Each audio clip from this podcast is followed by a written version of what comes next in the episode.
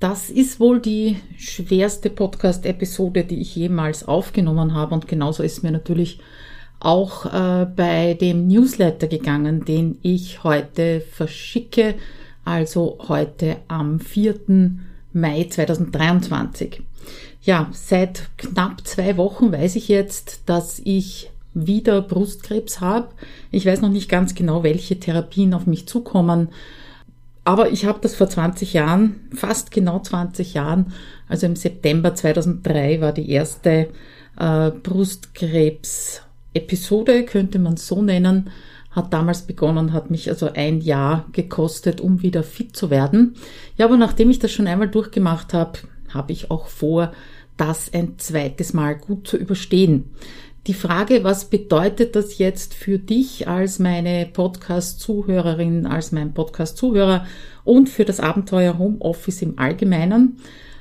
Ja, meinen Mitgliedern im Content-Planungsclub, denen sage ich immer, versprich ja nicht, irgendwie regelmäßig Content zu produzieren, so wöchentlich, äh, Newsletter und Blogartikel und Podcast und, und, und, wenn du das nicht halten kannst, wenn du das nicht einhalten kannst. Ja, und daher tue ich das natürlich auch nicht. Also es kann sein, dass ich mich monatlich melde im Newsletter, in einem Blogartikel, in einer Podcast-Episode.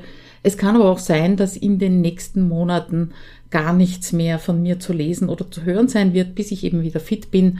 Das wird sehr darauf ankommen, wie ich die Therapien vertragen werde. Das ist einmal das, was äh, für dich vielleicht relevant ist. Das Abenteuer Homeoffice insgesamt ja, das fahre ich gerade herunter, bis auf den Content-Planungsclub. Den lasse ich weiter laufen, allerdings auch mit Sonderkonditionen momentan. Ähm, ansonsten habe ich alle Programme entweder erfolgreich beendet oder leider auch stornieren müssen.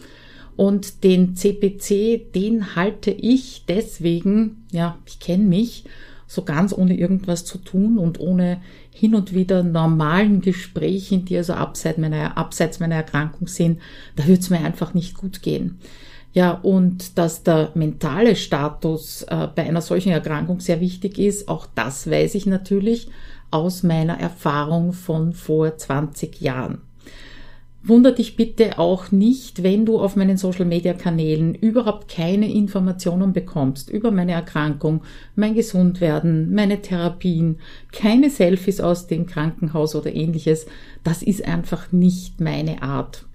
Auch der Newsletter, falls ich einen schreiben werde, wie gesagt, weiß ich ja nicht, das wird kein Fortschrittsbericht sein, sondern wird sich wirklich um mein Lieblingsthema, hoffentlich auch dein Lieblingsthema drehen eben darum, als Selbstständige effizient im Homeoffice zu arbeiten. Wie gesagt, ich kann nichts versprechen, aber äh, wenn es mir einigermaßen geht, werde ich mich natürlich hin und da, hier und da melden, was nicht heißt, dass es mir nicht gut geht, wenn ich mich nicht melde. Also bitte zieh da keine falschen Schlüsse.